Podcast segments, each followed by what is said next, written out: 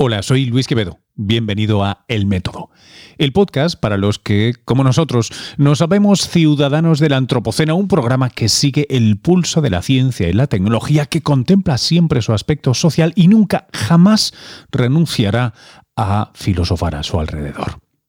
A esto le sumas unos micrófonos, un invitado como el de hoy, cardiólogo, científico, investigador, emprendedor, empresario, eh, vamos, se hagan las gracias de Google, lo que no tenga nuestro invitado de hoy. Se trata de un buen amigo, es Manuel Marina Breise nos viene a hablar de Aidoven, su startup, una startup que está dando mucho que hablar, que combina tanto ciencia, medicina, innovación, etcétera, que vamos, que era, era imposible no tenerlo en el, en el podcast. Eh, seguramente tenía que haberlo tenido antes. En cualquier caso, él todo lo que sabe y cómo ocurra, creo que es una cosa que, les va a gustar a todos los eh, habituales de aquí de El Método. Muy rápidamente os diré, eh, la calidad del sonido va a ser eh, diferente, no mala, eh, pero diferente a lo que estáis acostumbrados. en parte es porque esto lo grabamos en el espacio, en el Google Campus de Madrid, en una sala que acondicionaron para, para, la grabación del podcast con unos micrófonos diferentes, maravillosos pero diferentes y por tanto tiene un poquito de eco. Eh, espero, que, espero que os guste. Eh, la conversación se alarga casi hasta la hora porque es que con mano, en fin, eh, con mano y un poco de cafeína podríamos estar muchas, muchas horas. Os animo a que le echéis una ojeada a la, startup. Tal vez os queréis volver vosotros donantes de latidos. yo en su momento lo fui em, y, y ha sido una experiencia tremenda. Sin más, vamos con Manuel Marina Breise, Aidoven y todo lo que puede hacer la inteligencia artificial y las startups por la salud cardíaca de todo el mundo. Hola Manu, ¿cómo estás? Hola Luis, ¿qué tal? Encantado de estar aquí. Eh, costumbre de este podcast es eh, que os presentéis los invitados, así que preséntate de la mejor manera que, sepas. Muy bien. Soy Manuel Marina Breise, soy cardiólogo, em, especialista en medicina deportiva, en cardiología deportiva y en arritmias Em, ahora soy fundador y CEO de Aidoven. Aidoven es una startup que lo que hacemos es inteligencia artificial para cardiología y enviamos cardiología a domicilio. Y también soy investigador del CENIC. Tengo, tengo una plaza en el CENIC, Centro Nacional de Investigación Cardiovascular, donde, donde formo parte del grupo de, del laboratorio de arritmias. Y allí lo que hacemos es una, una investigación básica y translacional para, intentar eh, entender los mecanismos responsables de, las arritmias que afectan a millones de personas. Yo me he especializado en, la parte de arritmias que, nos hacen fallecer, eh, las que se relacionan con muerte súbita, son arritmias graves, y ahí es donde llevo eh, haciendo mucha investigación los últimos, los últimos años en ese, en ese grupo liderado por David Figueiras. Y luego soy médico del Consejo Superior de Deportes, estoy en excedencia ahora. Eh, es la Agencia Española de Protección de la Salud en el Deporte. Ahí es donde tengo la, otra plaza, eh, porque bueno, fue una época de mi vida en la que empollé y, fui sacando. Entonces ahí eh, llegó un momento que la startup no, no teníamos ya tiempo. Para hacerlo todo, imagino, claro. Estaban yendo las cosas bien y, tuve que pedir la, excedencia del Consejo Superior de Deportes. Ahí lo que hacía era. una, una cardiología de precisión con, con los deportistas de élite españoles. al final entré allí como becario y luego pues eh, poco a poco hice un, proyecto de investigación allí y, y, esa medicina de precisión pues, pues la startup nació un poco de eso, de, cómo podemos llevarla a todo el mundo, cómo podemos hacer que, que esa medicina que hacemos solo en los deportistas de élite la pueda disfrutar todo el mundo. Eh, cuéntame, cuéntame un poco eh, cuál es la, génesis, es decir, eh, con la de cosas que, estabas haciendo y haces, pero con las cosas que hacías y que no necesariamente se relacionan con el mundo de las startups o de la tecnología, ¿en qué momento se te ocurre que esto puede llegar a ser, que, o sea, que puedes montar una, startup? Sí, esto nace en, 2014. Es, yo estaba, además del, el Consejo Superior de Deportes, estaba en el, en el CENIC.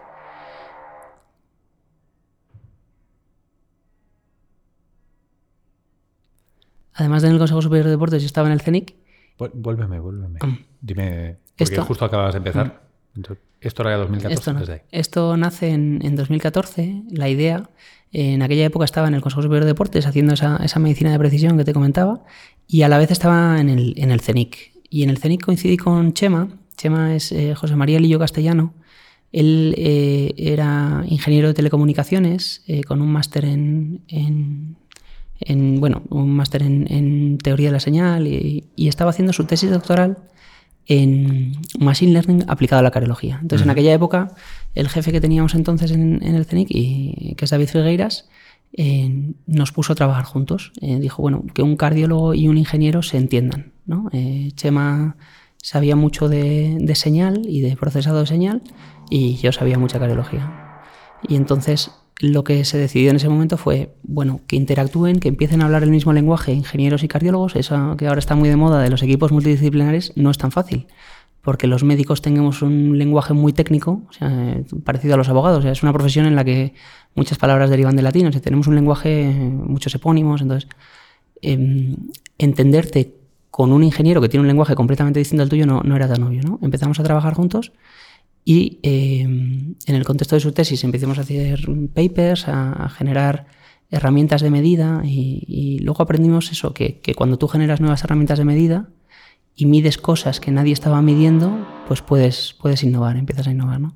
Y ahí fue donde surge la idea de decir, oye, podemos empezar a medir el corazón con una máquina que haga lo mismo que un cardiólogo, podemos desarrollar un software de inteligencia artificial.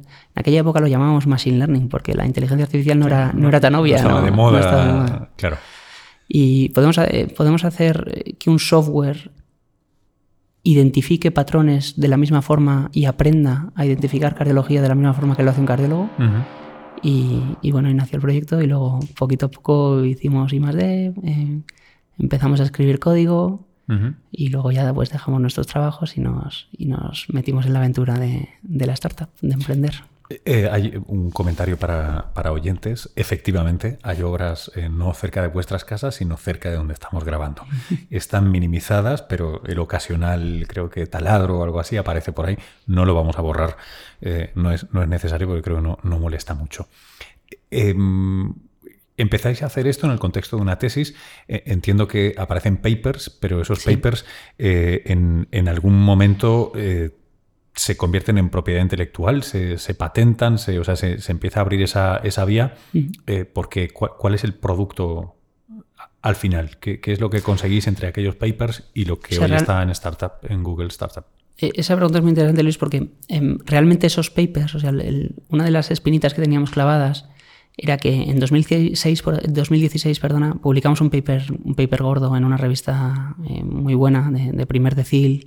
Eh, ¿En, cuál, en, este podcast se puede en Heart, Lo publicamos en Heart y, ese, ese, paper, eh, que Chema iba de primer autor y, y, iba de segundo en ese paper, se queda en nuestros currículums, pero no tiene, realmente no llega a beneficiar a nadie. Y habíamos mm, demostrado una cosa que nadie había visto, cómo, cómo fibrilan corazones humanos. Era, era una colaboración con, con, Medtronic, con la empresa Medtronic, una base de datos muy grande, un, estudio multicéntrico, 53 hospitales españoles, o una, mucho trabajo, muchos pacientes, eh, muchos años de trabajo en ello y, se queda en... La pena que a veces tenemos los científicos es que eh, la investigación no tiene desarrollo. Y si suena, es mucho lo de I más D, está muy de moda el I más D, pero es que muchas veces la ciencia que hacemos en muchos de los centros eh, nacionales e internacionales se queda en I, se queda en I y no tiene un beneficio directo en, la sociedad, en las personas. ¿no?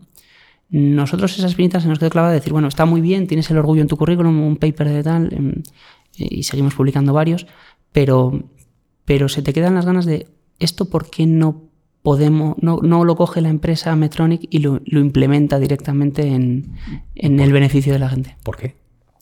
Pues porque eh, realmente lo que tuvimos fue una carta al editor de Mark Brown, que Mark Brown era el, jefe máximo de Metronic en Estados Unidos, y esa carta de editores pública, o sea que lo puedo contar, eh, criticando el método, realmente. O sea, vieron que, que sabíamos habíamos visto cosas que usando sus, desfibriladores que, ellos no habían conseguido ver y no les gustó que investigadores mm, no, no, había ningún, beneficio para nosotros, era simplemente generar ciencia, no gustó que, pudiéramos saber cosas que ellos no sabían. Y cuando realmente lo que tenían que haber hecho es implementarlo en su, en su en, su, tienen como una herramienta en la que los desfibriladores transmiten, eh, los desfibriladores de los pacientes transmiten eh, por, por, el router de sus casas a los pacientes y hay un, hay un sistema de alarmas que avisa a los, a los, médicos de los hospitales de que está teniendo una arritmia ese paciente.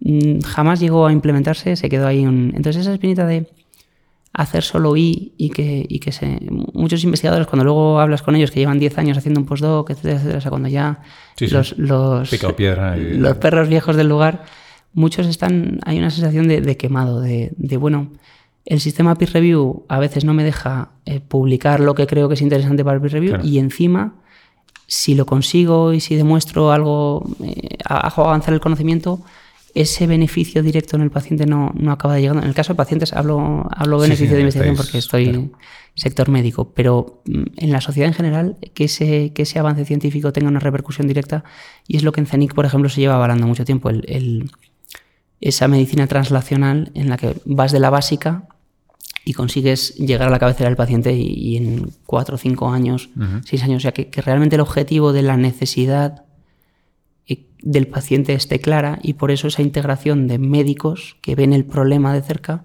con ingenieros que pueden dar soluciones técnicas. Y yo creo, ingenieros, biólogos, biotecnólogos, un poco como tú, al final, son perfiles que pueden hacer que esa ciencia avance pero si tienes que tener el problema muy claro, tienes que, realmente saber cuál es el dolor del paciente e intentar ir a por él y estar solucionando. Filosóficamente suena muy bien todo lo que me dices, pero ¿por qué sí lo habéis hecho vosotros y no lo ha hecho? Porque digo yo que esta frustración, de hecho, es común. muchos académicos, académicas que conozco tienen esta cosa, lo que tú dices, ¿no? Del I, fantástico, mi paper, wonderful, pero ¿y la de? Eh, ¿Por qué sí lo conseguís vosotros? Ahí realmente lo conseguimos yo creo porque lo que hicimos fue meter un, meter un perfil, o sea, éramos dos fundadores y el tercero que entró es Íñigo, Íñigo Juantegui. Íñigo tenía mucha experiencia en startups, es un, es un referente a nivel nacional, es, él fundó la Nevera Roja, que la Nevera Roja era, eh, enviaban comida a domicilio, seguro que te suena, es el Just de ahora, y, ha ido montando otras startups, ahora es el fundador y CEO de, de OnTrack, una empresa de, logística de camiones bastante, vamos, eh, están creciendo muy rápido y a nivel europeo. Entonces, Íñigo, cuando le fuimos con, con el I el decir, eh, Íñigo, aquí hay una idea, esto funciona, podemos hacer inteligencia artificial para cardiología y la podemos llevar al beneficio de las personas, ¿no? Él puso ese conocimiento de, bueno, mm, eso que llamáis vosotros poner al beneficio de las personas se llama un estudio de mercado. Eh, hay clientes, hay oportunidad, hay retorno. eso es. la Universidad Americana, los centros de investigación americanos lo tienen clarísimo y hacen colaboraciones directas con esto, pero aquí en España no, no estamos acostumbrados a eso. Por eso te preguntaba por, por, el mm. PI, por si rápidamente habíais tenido. Eh, eh, o IP, perdóname. O sea, si, si, habíais tenido propiedad intelectual rápido, si habías, o sea, si teníais esa idea de yo estoy investigando, pero voy a fundar una startup, voy a patentar, voy a.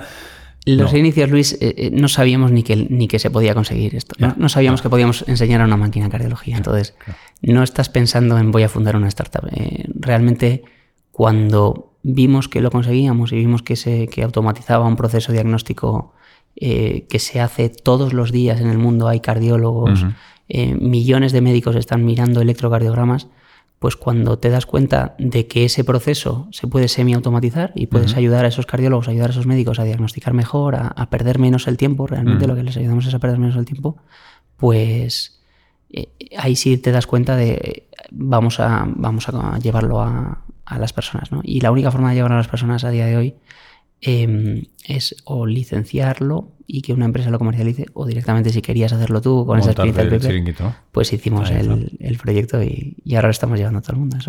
Eh, ¿Dónde estáis ahora? Pues ahora... ¿En qué fase quiero decir? Perdóname. Estamos, estamos creciendo, estamos creciendo muy rápido además. Son de estas cosas que a veces dan un poco de vértigo porque... Em, bueno, hemos conseguido el Neotec. Neotec es a nivel nacional, es, es la convocatoria de subvenciones eh, la mejor que hay en cuanto a características. Hemos quedado los séptimos en toda España y los primeros del sector salud. Em, y nos dan subvención, pues eso, para contratar más ingenieros, para eh, más personas en el equipo realmente que nos, que nos ayuden a, seguir creciendo y a, conseguirlo. ¿no? Em, entonces estamos creciendo muy rápido.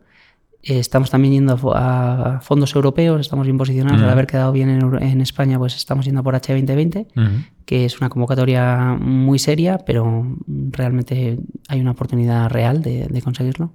Y luego, pues hemos conseguido la ayuda de Google, eh, Google for Startups, que, que, hoy estamos aquí con ellos, pues nos ha elegido entre una de las, de las seis startups que en teoría van a, van a echar a volar muy alto en los, eh, y que pueden tener repercusión en el mundo, Google selecciona unos proyectos y, nos están ayudando muchísimo. Nos traen advisors de, de todo el mundo prácticamente y, te puedes sentar con un, con una profesional de, Google X, por ejemplo, de eh, los Moonshots. Eso es, de Moonshot Factory, y, te, te, explican sus retos, cómo los afrontarían ellos. Entonces, tener acceso a esas personas es un privilegio para, nosotros. Para, Realmente si estás desarrollando tecnología, eh, Google tenerle de aliado es, una parte suena, suena muy bien. Eh, eh, todo esto además, porque como tú bien decías, ahora estamos en, el campus Madrid de, Google. Em, todo esto lo estáis haciendo aquí, aquí en España. Quiero, quiero preguntarte qué pasa dentro de, bueno, no sé, no sé si te atreves, están los 12 meses y los 3 años, ¿no? Eh, ¿qué, es lo que debería suceder si, las cosas funcionan bien? Porque tenéis el, MVP, supongo que lo, estáis teniendo. Y em, esto, por ejemplo, es un proyecto que se desarrolla aquí en España, que rápidamente pone un pie en Estados Unidos o un pie en cada lado. ¿Cómo, funcionará la historia imaginada de, este proyecto? A día de hoy ya nos llegan pacientes eh, a través de, por ejemplo, de la empresa, la empresa Nubo. Nubo tienen eh, unos holters. De... Los conozco, los conozco. Tú los probaste. Luego, podemos ir, luego a decir de qué nos conocemos. A través de la empresa Nubo, e, ellos em, empezamos, vamos, tenemos una colaboración muy amplia con ellos, em, porque, porque nuestros orígenes también nacen, nacen de ahí. Em, Nubo monitoriza pacientes de hospitales eh, públicos y, privados em, nacionales, muchos hospitales nacionales, los, principales que os podéis imaginar aquí en la Comunidad de Madrid, no puedo decir nombres, pero la mayoría de los hospitales eh, españoles, alemanes, eh, nos llegan en una nube y nosotros devolvemos, devolvemos esa parte de diagnóstico. y, están llegando pacientes de Alemania, de Holanda, de Bélgica, de Inglaterra, de México empezaron en, septiembre, eh, de Uruguay la semana pasada. O sea, realmente esa medicina digital está ocurriendo de verdad. ¿no? O sea, que, cardiólogos en España estemos pudiendo diagnosticar eh, pacientes de hospital o de equipos de fútbol o, de o pacientes em, que practican deportes en atletismo, que están preparando maratones, em, eh, personas que no son pacientes, muchas veces gente que está preparando la maratón y que quiere, quiere saber si la va a aguantar, cómo está su corazón, porque tiene, ya 40, 45 años y dice, oye, pues yo eh, de joven no me cuide tanto, ¿no? Y ahí empezaron a correr para cuidarse y acaban corriendo una maratón, ¿no? Y, estamos consiguiendo eso, llevar cardiología a un montón de personas Em, de, una forma digital no le ves, no le ves físicamente a ese paciente. No, de, otro modo, ese paciente, ¿qué, le pasaría? Si, no estuvierais vosotros, eh, ¿qué le pasaría? ¿O que no tendría acceso a diagnóstico? Que no, no se grabaría el corazón durante tanto tiempo. Claro, porque ahora e, eres casi como un arqueólogo, ¿no? Tienes un fósil cada tanto. Tienes, tienes datos, muy pocos datos para diagnosticar. Aquí la gracia, digo porque probablemente quien está escuchando no, e, esto no lo hemos establecido. La, la gracia es que tú estás analizando una cantidad de datos que no sería abarcable para un profesional o, si no, no sería costeable. Eh, lo estás automatizando para tener diagnósticos a lo largo del tiempo y por tanto no solo pincharle en el dedo y ver cuánta glucosa tiene, sino ponerle el monitoreo continuo ¿no? y saber cómo va la evolución de su nivel de azúcar durante todo el día. Ahora, esto hacerlo con el corazón, ¿qué, te aporta? O sea, el, el corazón tú lo puedes mirar un instante te tumbas en la camilla y te hacemos un electrocardiograma durante 10 segundos y ya está. Que eso es la medicina al uso. Y luego están los holters, que te grabamos el corazón durante más tiempo. Los holters tradicionales eran 24 horas y ya parecía muchísimo en su día, pero la realidad es que el, holter tradicional se queda corto. Em, entonces lo que estamos haciendo es em, grabamos corazones muchísimo más tiempo. Eh, la mayoría de los pacientes de hospital se graban el corazón durante más de 20 días, estamos hablando de 20, 30 días de forma continua, se lo quitan para ducharse y se lo vuelven a poner en sus casas los pacientes. ¿no? Es una, camiseta muy cómoda. Mm. Entonces, el grabar un corazón durante tanto tiempo de una misma persona, el récord ahora mismo lo tenemos en un chico 85 días. Estuvo grabando 85 días, había tenido una parada cardíaca eh, corriendo en un paseo marítimo por Barcelona el, eh, con 32 años eh, corriendo con su novia. Entonces, eh, en esos casos en la que la parada se reanimó y intentas entender ¿Qué, va a pasar, qué ha pasado, y qué, ha pasado y qué va a pasar, sobre todo, qué, va a venir después, ¿no?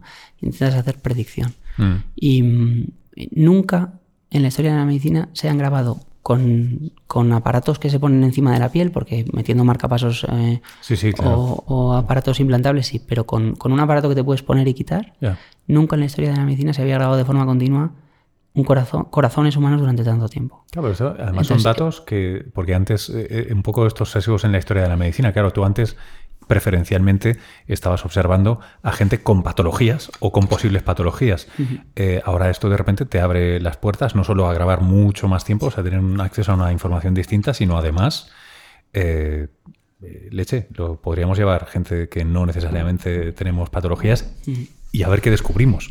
De hecho, de eso se trata, de tú al final, si quieres, mm, esto en CENIC lo, hacíamos mucho, si, quieres diagnosticar de forma temprana la enfermedad, en ese día se llama diagnosticar en estadios subclínicos, tienes que ir a esos estadios subclínicos. cuando ya da síntomas, ya, ya no es subclínico, ¿no?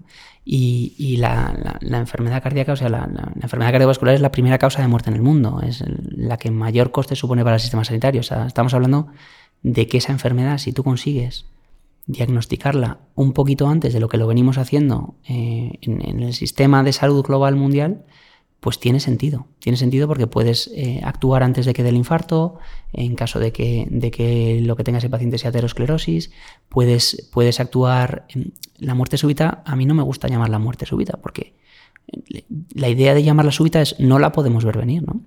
Eh, hay que ser muy cauto con esto, no, no quiero decir que la, la podamos ver venir, pero, pero es que Em, si tú inventas una nueva herramienta de medida y mides cosas que nadie medía, probablemente tengas indicios de que esa electricidad de ese corazón está teniendo problemas y es lo que vemos. O sea, vemos arritmias en estadio subclínico de las relacionadas con, o vemos patrones eléctricos cardíacos de los que se relacionan con, oye, estos pacientes son los que tienen una mortalidad anual del 1%. Entonces ese paciente al que le hemos encontrado esa, esa alteración eléctrica en el corazón con una mortalidad anual del 1%, si tú la operas o le das la medicación, etcétera, le quitas ese riesgo de morirse.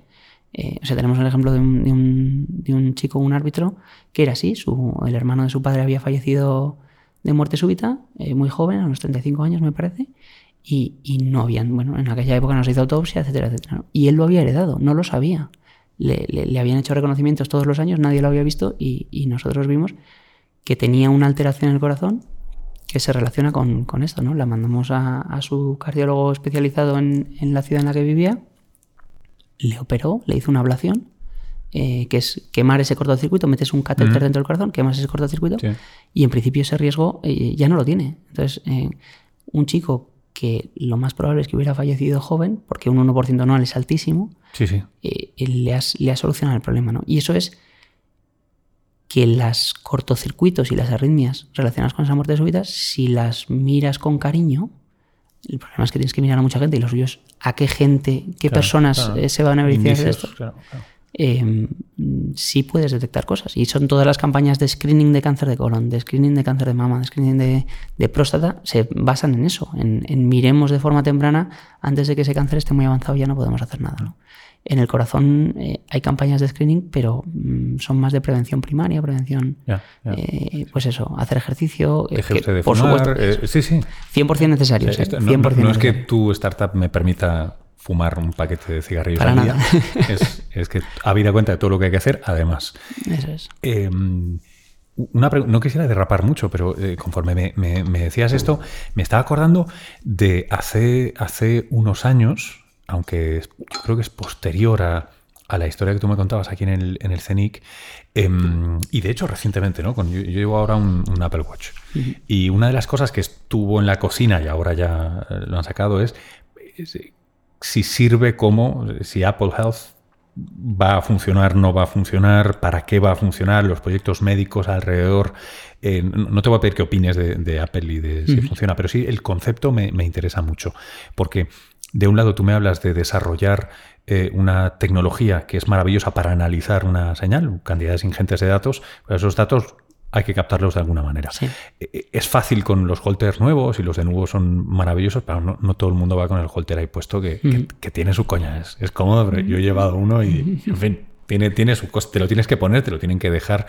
Em, aunque sean no tan buenos los datos que proporcionan, que, en el ecosistema de las diferentes fuentes de datos que puedes tener, ¿qué, juego puede eh, hacer un, Apple Watch, un Fitbit, esas cosas? O sea, esto es, un tema que, está caliente. De hecho, el Bill Gates, eh, fundador de Microsoft, lo que puso en el review del MIT de este año es que de las 10 tecnologías más importantes del año, una va a ser el electrocardiograma. O sea, que Bill Gates y el review del MIT hablen de esto. Es, esto que me diciendo. ¿Qué está pasando con, esa captura de datos y por qué eh, Apple eh, o otras empresas se están metiendo a querer mirar el electrocardiograma? ¿Por qué están queriendo grabar electrocardiogramas? ¿no? Em, la realidad es que tienen una penetración muy alta en la, población, o sea, pueden llegar a muchísimas personas y por lo tanto lo mismo, vamos a empezar a medir cosas que, nadie medía. Claro. Em, el único problema es que tú, con las tecnologías actuales de, Apple, etcétera, mm. no puedes grabar de forma continua. Solo puedes grabar un electro de 30 segundos, porque tienes que hacer, tienes que generar la derivación. No, sobre todo tienes que generar la derivación tocando, tocando el reloj. Entonces tú no puedes estar dormido tocando el reloj, tú no puedes estar jugando al tenis tocando el reloj, o sea, no, no te puedes grabar de forma continua. Entonces te monitorizan con el pulso, se llama pletismografía, eh, la tecnología que va viendo onda de pulso, y si detectan alguna, alguna alteración de pulso ya te dicen, te hazte un electro, y ahí ya monitorizas. Eh, es muy interesante, ese dato están planteando, están haciendo estudios con, con eh, la American Heart Association, o sea, realmente van a hacer ciencia con eso, han conseguido la aprobación FDA pero se quedan cortos, yo creo, en el tiempo en el que van a mirar el corazón. Si tú sabes un poco de cardiología, sabes que la arritmia muchas veces ocurre en un instante temporal, ocurren eh, durante segundos, minutos y se vuelve a quitar. Entonces, eh, y ocurren cuando estás entrenando, cuando estás durmiendo, cuando estás trabajando. no, no, te, igual te pilla en un momento en el que no estás tocando el reloj y no puedes grabar ese electrocardiograma. ¿no? Entonces, creo que, mm, y no lo digo yo, lo, dijo Bill Gates y creo que tiene más, más criterio eh, a nivel tecnológico, ¿no? de, visionario en tecnología, que, realmente va a tener una gran utilidad. Mm, que cada vez va a haber más personas planteándose cómo analizar esos electrocardiogramas, cómo hacer medicina con ello, porque a veces nos llegan a, la consulta eh, la consulta física, oye, que el Apple Watch me ha grabado esto, ¿no? Y, ahora qué haces? Tú como cardiólogo, eh, ¿qué haces con esa información? Y lo más probable es que te plantees una monitorización más prolongada para grabarlo con un dispositivo médico, aunque el, Apple Watch haya conseguido aprobación FDA, yo a día de hoy no metería en un quirófano a un paciente con, con, un electro muy cortito. Solo del, claro. Sí, querría más un poco lo, que tenemos nosotros, ¿no? Un, un holter, que es una, una un dispositivo médico validado eh, con el que puedes hacer medicina y con el que sí te planteas ponerle una medicación o, meterle a, un quirófano, etcétera, etcétera. ¿no? Eh, eh, habrá médicos, habrá cardiólogos más atrevidos que directamente con un Apple Watch pues se atrevan, se atrevan directamente. Pero roza el, la práctica médica el límite entre, entre buena práctica. O sea, es, una buena, es una buena primera capa de eh, minado de datos, mm, obviamente de muy poca profundidad. Eh, a alguien le dará, tendrá suerte o no. Eh, yo estoy empezando a pensar que tal vez esto sea fructifique al revés, ¿no? Y es, sea de proyectos como el tuyo, en el que empieces a obtener datos nuevos y sospechas nuevas cuando puedas realmente decir, oye, y los que lleven smartwatch, por favor, a ver qué os ha dado el smartwatch. Y de repente de cruzar esos, esos datasets eh, eh, puedas eh, al menos usarlos predictivamente, porque ahora no puedes, ahora, vas a ciegas. Eso, eso me, me O sea, al final son sensores biológicos. Entonces tú, cuando la inteligencia artificial y el Big Data, que están, están tan de moda, cuanta, cuanta más información tengas, más capaz eres desde el punto de vista técnico de, encontrar cosas, de diagnosticar. en este caso, cuantos más latidos tengamos, mejor medicina hacemos. Es así de sencillo. Entonces, eh, a mí no me gusta hablar de datos eh, porque las personas no lo entienden. Nosotros grabamos latidos del corazón con mucho detalle, uno a uno, millones de latidos, eh, y buscamos alteraciones en esos, en esos latidos, en esos patrones eléctricos del corazón. No, el dato suena, oye, me van a mirar el DNI o qué me van a mirar, ¿no? entonces, lo que miramos es biología, la actividad eléctrica cardíaca, cómo lleva generándose durante miles de años desde, desde que los mamíferos existen. Ostras, qué, interesante. justo te quería preguntar, has sacado todo el tema eh, tangencialmente. ¿Cómo está el tema de... Estos son datos muy íntimos, son datos... Eh, ¿Cuánto cuidado tenéis que llevar? Mm. ¿Cuántos protocolos de seguridad, anonimización? Eh, cuéntame tú de los de cabeza. Muchísimo.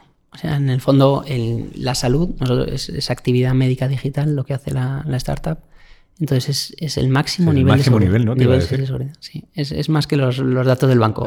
sí, está que, que te hackeen la cuenta, pero que no sepan cómo funciona. Van encriptados, van anonimizados desde el principio. O sea, hay, hay unos protocolos de seguridad muy, muy, muy eh, en detalle y, que mimamos mucho para que no haya ningún problema ahí, ¿no? De trazabilidad, etcétera. En el fondo, mm, tú piensas que, que, imagínate un error en el que eh, te equivocas de corazón crees que, este dato no es de tu corazón, sino que es del de al lado, puedes diagnosticar mm, problemas graves. Eh, entonces, no, no, puede haber ahí un, fallo. Entonces, eh, nivel 6 de seguridad.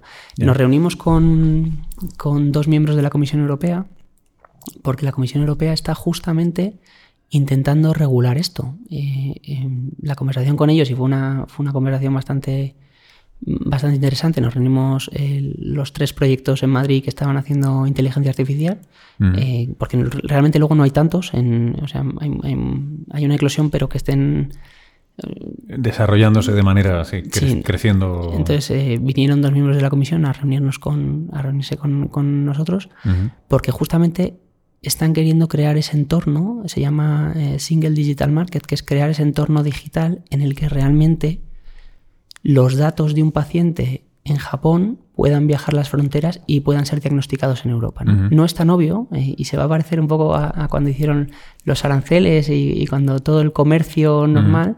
Ahora el, email viaja al instante. Tú mandas un email y te estás comunicando con Estados Unidos en, menos de un segundo.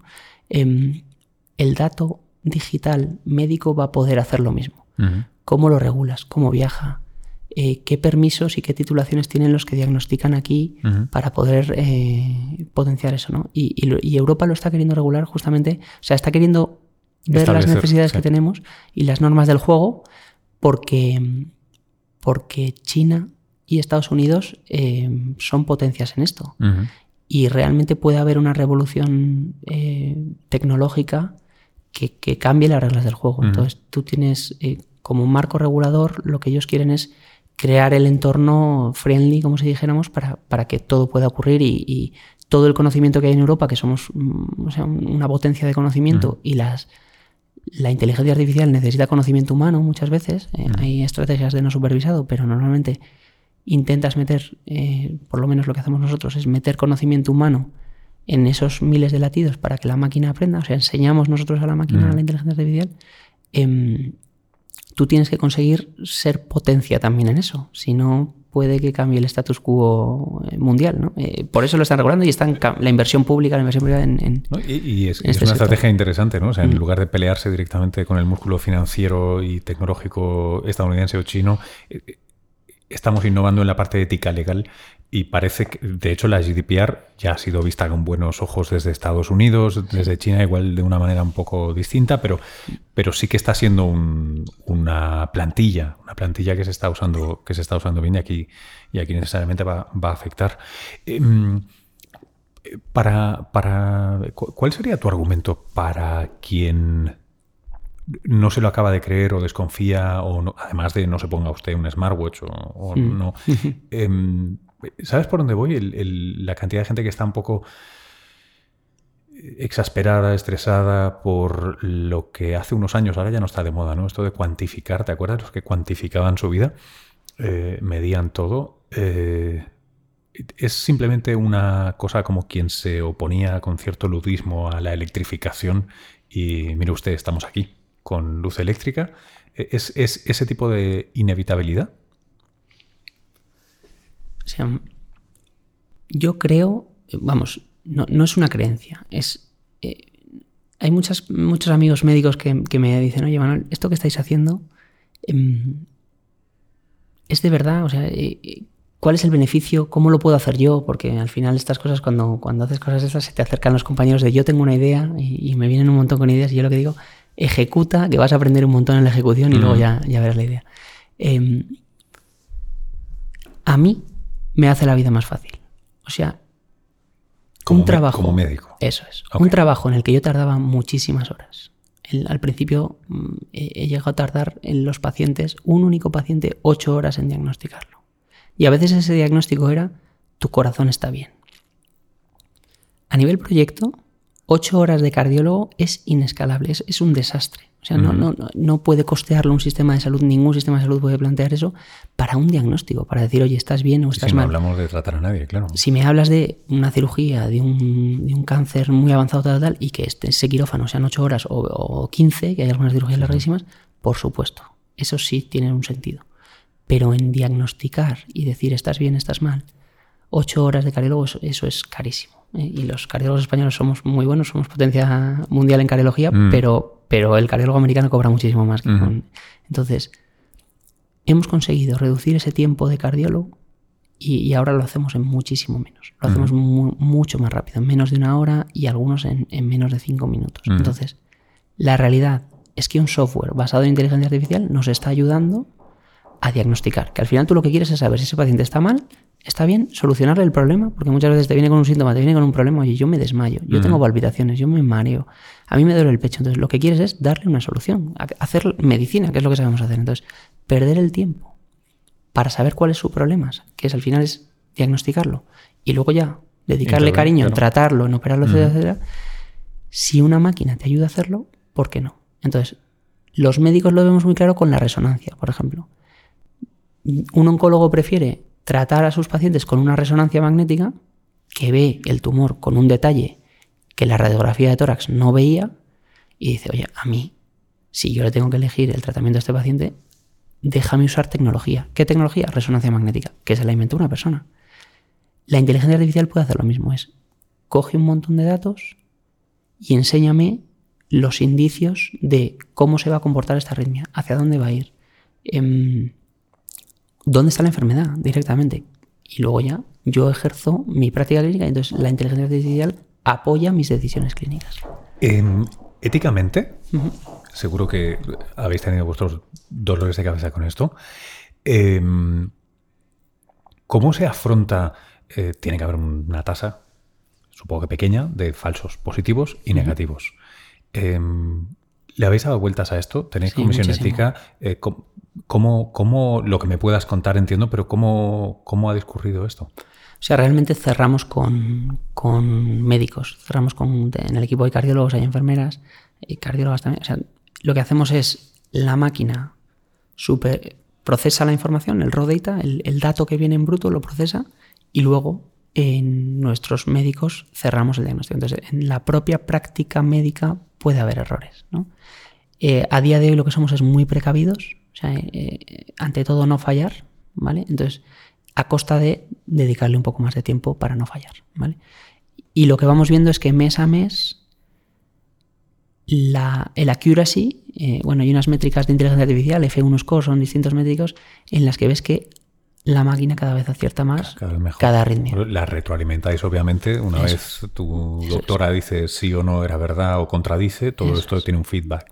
Y hay una parte muy bonita ahí que es que los pacientes, los que se meten en nuestra web y, contratan el, servicio de análisis, o sea que les, llega, les llega a casa el holter este que tú te pusiste y se graban el corazón y luego cuando lo devuelven pueden decidir donar sus latidos. Y eso es una cosa que muchísima gente nos está escribiendo y le gusta mucho el decir es que es real. O sea, si tú donas tus latidos, Luis, nuestra inteligencia artificial va a aprender de esos latidos. Y entonces va a aprender corazón sano, en tu caso. Em, ahora espero que sano. sí, sí, sí. Y, si, si, la inteligencia artificial es de un paciente que tiene un infarto, que ha tenido una arritmia tal, también va a aprender ese patrón. Entonces, realmente vas a ayudar a personas. Esa donación de tus latidos para que él siga aprendiendo el algoritmo beneficia al siguiente que tenga con corazón sano o corazón enfermo Mm. a ayudarnos a diagnosticarlo y hacer. eh, eso, una de las cosas, esa reunión que te he comentado con, con Comisión la. Comisión Europea era justamente de eso. Lo que dicen es, los europeos, los ciudadanos europeos tenemos que ser conscientes de que la inteligencia artificial necesita que la ayudemos. O sea, no va a aprender sola. Entonces necesita que realmente el ciudadano sea consciente de quiero formar parte de este cambio.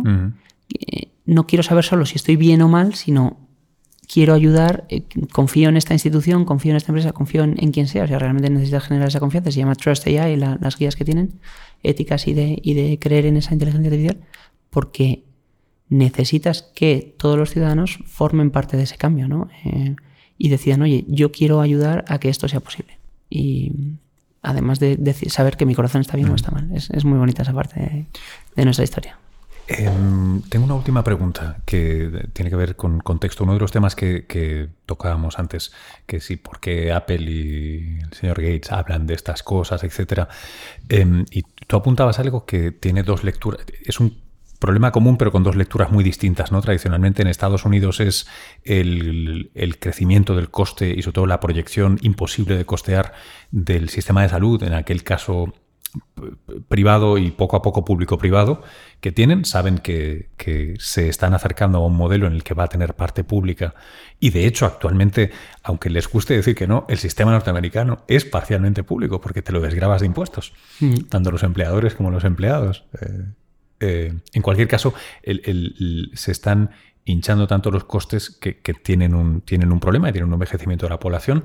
En, en sistemas de pagador único como tenemos aquí en España, tenemos el problema de tenerlo que pagar y tener una esperanza de vida espectacular, ¿no? Número 2, 1. Siempre estamos en el top 3, que es maravilloso, pero son muchos en problemas. 2030 me parece que vamos a ser el, El el país número- más longevo. el número uno. 2030 o 2040, ahora ya dudo, lo leí, lo leí hace Sí, poco. pero vamos, eh, est- estamos ahí. En teoría, eso, eso está claro. longevo. Entonces, eh, estos son cada vez más costes eh, con la tecnología actual. Eh, parte de lo que, parte de lo que se- os hace tan interesantes a, a emprendimientos como el vuestro es que precisamente voy a, es que voy a necesitar más horas de cardiólogo. No, no solo es que no las pueda costear, es que voy a necesitar más, por lo tanto necesitamos filtros que lo que hagan es optimizar vuestros cerebros. Eh, y, y ahí hay una promesa grande, tanto de generar dinero y un negocio que está muy bien, como de suplir una necesidad social que de otro modo no sé O sea, cómo se hace. Tú tienes que conseguir reducir esos costes. O sea, la tecnología tiene que buscar la forma de reducir esos costes del sistema sanitario. O sea, un, un ejemplo claro, la insuficiencia cardíaca en Madrid le cuesta a la Comunidad de Madrid al año 83 millones de euros. En España, casi 500 millones de euros solo los pacientes con insuficiencia cardíaca. ¿vale? Es muchísimo dinero. El reingreso de esos pacientes, son, son- la insuficiencia cardíaca es una enfermedad que, que tiendes a reingresar. Te descompensas y reingresas, te descompensas y reingresas. Si tú consigues monitorizar a esos pacientes de alguna manera en la que puedas predecir que se está descompensando y, y evites, evites el ingreso hospitalario, tú vas a reducir costes. Porque lo caro de la salud es La ingresar descompensado. La insuficiencia cardíaca son ingresos prolongados que le cuestan cada paciente que reingresa entre 10.000 y 20.000 euros al- a la seguridad social. Entonces tú tienes que conseguir evitar esos reingresos, ver a tiempo que ese paciente se está descompensando, tratarlo en la consulta, traértelo rápido a la consulta, y que, consultas de resolución. Que cuesta nada. Co- 100, comparativamente. 100, 200 euros Claro. como mucho. Entonces, de esos 20.000 que te va a costar el día que ingrese, acogerlo una semana antes a ese paciente, darte cuenta de que se está descompensando y gastarte 100 euros en una revisión en consulta con, con una optimización del tratamiento, pues tiene todo el sentido del mundo. ¿no? Y ese proyecto, o sea, una de las cosas que, que hemos, es un, es un proyecto piloto con, con Ramón y Cajal que está cogiendo forma, eh, en vez de ver a esos pacientes de la unidad de insuficiencia cardíaca durante eh, tres o cuatro consultas al año, la idea es monitorizarles cada tres días en su domicilio. O sea, verles eh, más de 100 veces al año. Y si tú mides a los pacientes de insuficiencia cardíaca, te estoy hablando de pacientes de alto riesgo, no lo puedes sí, hacer sí, con toda sí, la población. Pero si tú a esos pacientes les mides 100 veces al año, sí tienes la posibilidad de darte cuenta de que se está descompensando y sí tienes la posibilidad de actuar antes de que tenga que ingresar en la urgencia, antes de que tenga que ingresar en la UCI, antes de que tenga que ingresar en un hospital. Un paper que hemos sacado ahora, en- eh, hace un mes, publicado en Europeis, que es la, revista más grande de, arritmias, la de mayor factor de impacto en arritmias, lo que hacemos es predecir cómo va a ir fibrilación auricular, que es otro ejemplo, una arritmia que afecta a millones de personas. hemos sido los primeros en mirando señal eléctrica cardíaca, y este es un paper hecho, hecho en CENIC, eh, hemos sido los primeros que mirando la señal eléctrica cardíaca, cómo se activa la aurícula, predecimos cómo va a ir esa fibrilación auricular a seis meses. Con un margen alto, no, no, tienes una precisión perfecta, pero es la, es la, primera vez que se consigue predecir cómo va a ir esa arritmia que afecta a millones de personas en los siguientes seis meses. ¿no?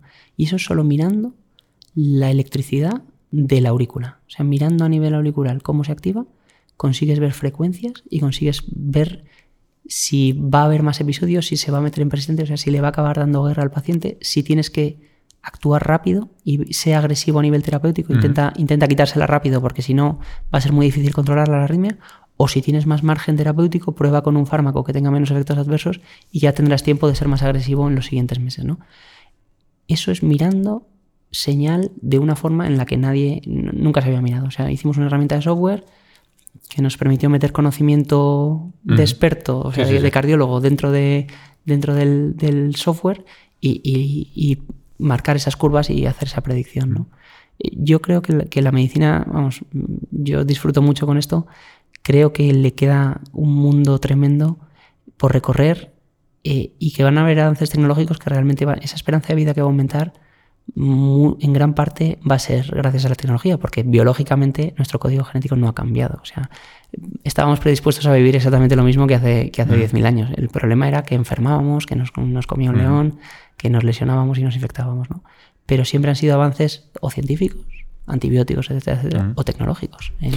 Y, ahora pienso que además en, esos años, vamos a llamarles extra de, vida o vida más, más tardía, eh, también hay otro cambio de paradigma ahora en, flujo, creo, que es, eh, está muy bien lo del lifespan, pero vamos a ver si podemos aumentar el health span porque no queremos tener a gente progresivamente enferma, dolorida, con baja calidad de vida mm. y claro, todo este tipo de tecnología de la que tú hablas em, redunda en el beneficio del health span, es decir, pacientes a los que prevenimos, a los que están más sanos, ¿no? Eso es así, Luis. O sea, el problema es que la enfermedad es como una cascada. O sea, cuando tú ya tienes el infarto, luego vienen todas las complicaciones del infarto. El, infarto es un ejemplo muy claro. Tú tienes un infarto. Si tardan un tiempo en, hacerte el cateterismo, los, y los cardiólogos, eh, ya sabéis que eh, hay una especialidad de cardiología que somos hemodinamistas. Te metemos en la sala de hemodinámica y te desobstruimos la arteria que se ha tapado en un infarto. Si pasa cierto tiempo, más de dos horas, ya sabes que va a quedar algo de cicatriz en ese corazón esa cicatriz en ese corazón, igual que la cicatriz en la piel, mm. es exactamente igual, es un músculo que se queda en una cicatriz. Luego vienen las arritmias, alrededor de esa cicatriz. Luego viene la insuficiencia cardíaca, que es que el corazón no bombea bien. O sea, es como una cascada. Una vez has pasado un, hito de enfermedad, un síntoma, un, un, evento, es muy difícil llevarte a, antes de que ocurriera. Eh, para eso están las unidades de rehabilitación cardíaca y se intenta, ya sabes que el ejercitar ese corazón de forma precoz. Antes, antes te quedabas eh, sentado en casa y no volvías a hacer actividad. Luego vimos que no. Oye, que si te mueves con un protocolo de fisioterapeutas y mm, rehabilitadores y cardiólogos, conjuntamente hacemos un programa de rehabilitación cardíaca, ese corazón se queda menos lesionado. O sea, no hace insuficiencia cardíaca, esa cicatriz es lo, del menor tamaño posible, o sea, pones medicación, pero la realidad es que la gran mayoría de las enfermedades, excepto las infecciones, que te doy un antibiótico, te curas y ya no vuelves a tener la neumonía, eh, antes fallecías de tal, y, ahora normalmente queda una cicatriz muy pequeñita, pero no va a quedar, no te va a quedar una discapacidad, como si dijéramos.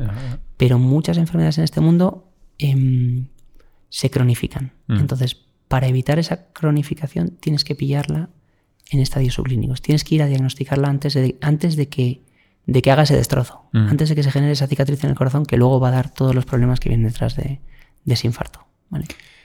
Muchas veces conseguimos controlarlo, eso sí.